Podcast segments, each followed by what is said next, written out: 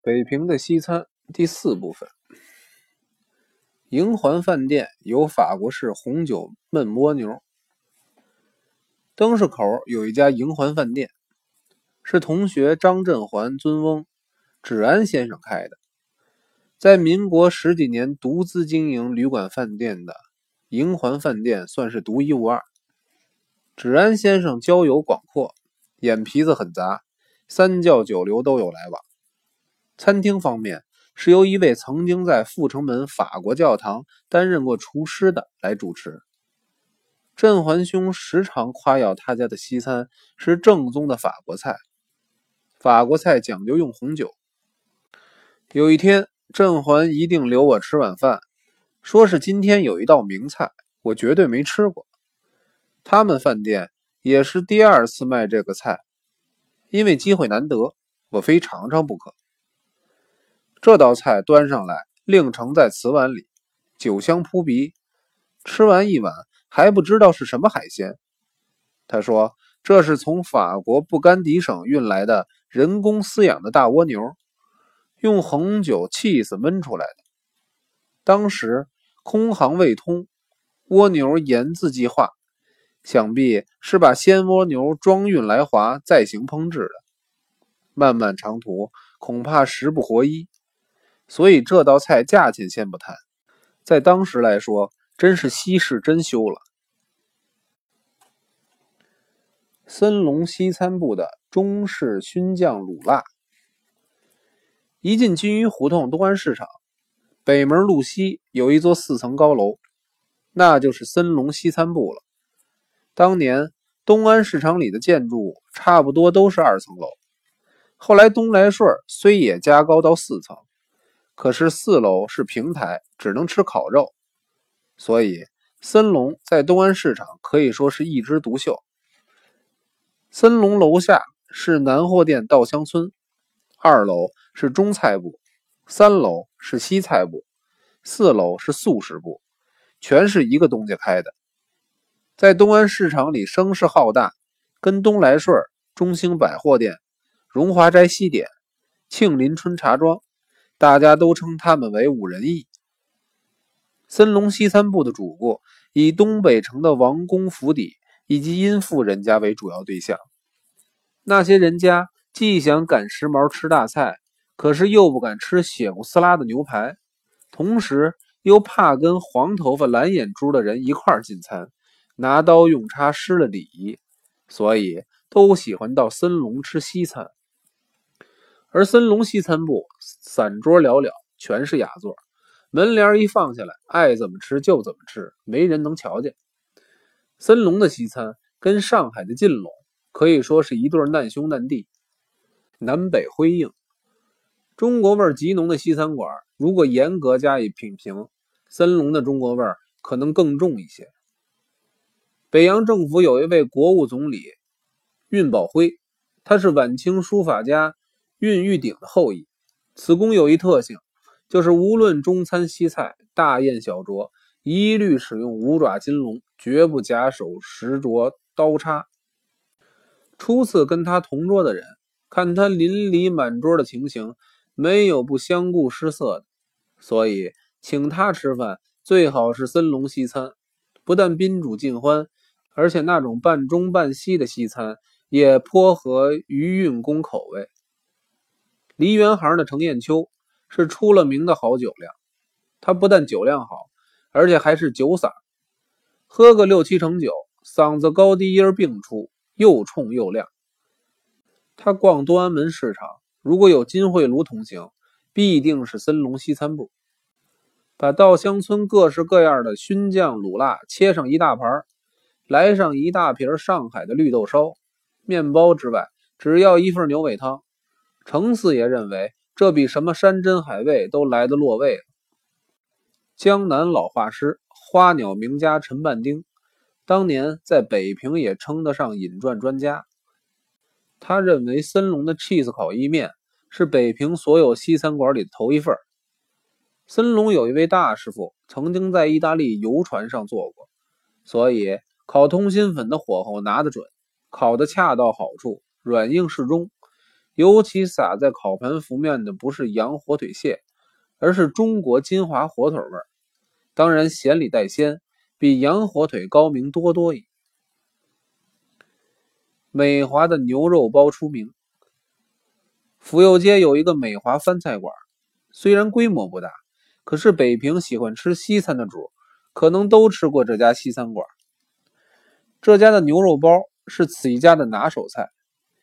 去昆陵美艳亲王雪艳琴，甘愿皈依天方教，人称龚大爷的寻贝勒的长子辅公，自从娶了雪艳琴，虽然天方教以牛羊肉为主食，可是美华究竟是格教的饭馆，未便前往大嚼一顿。偶或在酒酣耳熟之余，龚大爷提起美华外焦里嫩的牛肉包，还有依依不尽之情。美华春有小谐音雅号，把着西单豹子街口紧对着西长安街，有一家叫奇祥号的绸缎庄，门前搭铅铁罩棚，楼宇高爽，俨然是北平八大祥的派头。大掌柜黄启镐，二掌柜金玉祥，原来都在西单牌楼恒利号主事，因为滨东龌龊，俩人一气。就自东自火开了一个奇祥绸缎庄，望恒对语，两家在生意方面竞争的异常炽烈。后来有双方友好出面说和，奇祥收歇，改为美华春西餐馆。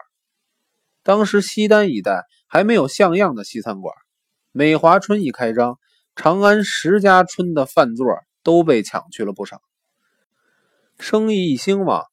把谐英一位厨师傅也挖了过来。谐英的铁扒比目鱼、什锦面盒、奶油栗子面都变成了美华春的招牌菜。大概风光了四五年，黄启杲因病去世，金玉祥无意经营西半城的西餐，又恢复了美华独霸的局面。西吉庆独出心裁，各式鸡蛋卷。荣县胡同西吉庆。原本是西点面包店，主要业务是烘制面包、生日蛋糕，圣诞节前还代烤火鸡。因为安利甘大教堂、崇德、培华、笃志几个教会学校都在附近，有人撺掇他面包房后进不妨附设一个西餐部，生意一定错不了。于是从烟台请来了一位同乡大师傅，这位大师傅。大概在烟台专做水兵生意，他又发明了水兵鸡蛋卷儿，摊好鸡蛋，卷上蛤蜊、肉酱、芹菜、青豆，大家都觉得别致好吃。后来他又发明了各式各样的夹心鸡蛋卷儿，甜咸皆备，荤素并陈，真有从东北城特地赶来尝尝鸡蛋卷的。最近听说美国旧金山圣荷西市。开了一家叫食谱饭店，专卖各种不同馅的鸡蛋卷。用餐时间，门前大摆长龙，都是等着吃鸡蛋卷的。我想，当年西吉庆大师傅绝对没想到，四五十年后，居然有人在美国凭着卖鸡蛋卷而大发洋财呢。铁路简易餐厅是聚餐的好地方。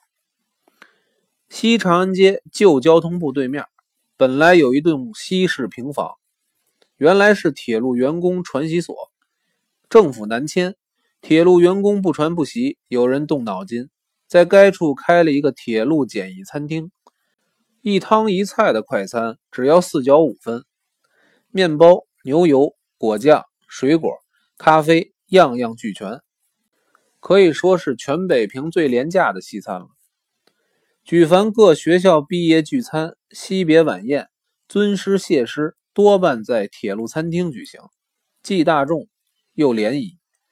当然谈不上有什么特别的拿手好菜，可是，在早晚两餐之外，兼卖咖啡冷饮。笔者第一次喝到意大利白咖啡，就是在铁路餐厅。咖啡是用刻银咖啡壶端上来，倒出来是整整两茶杯，醇厚带涩。威德干香，从此才知道如何领略咖啡坠苦烟干沁入舌本的妙地。梨园艺人爱吃的罐焖卤鸽。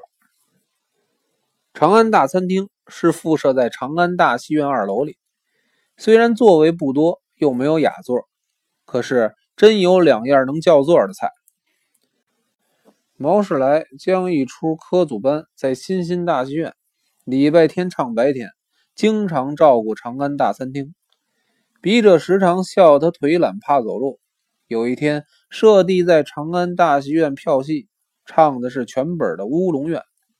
是来给他把场子，为了进便，大家都在长安餐厅吃晚饭，特别预定了十份罐焖卤鸽。一端上来，就有一股子浓郁的卤香，色润味厚，鸽肉酥溶欲化，配上一种薄而脆的面饼，的确是别的餐馆做不出的美味。就是跟东华的意式焖鸽子，滋味也完全不同。留香馆主荀慧生就住在西单附近的白庙胡同，陈默香给他排新戏，有时说累了，就自己带了酒，两人到长安餐厅来两份罐焖鸡或是鸽，解解馋，歇歇乏。最妙的，说相声的高登明、徐德贵也时常在元宝斋带两只火烧。也去长安吃完罐焖鸽子，再到电台说相声。大概这道菜是印度人做的，蒜重香烈，汁儿浓味厚，颇合北方人的口味吧。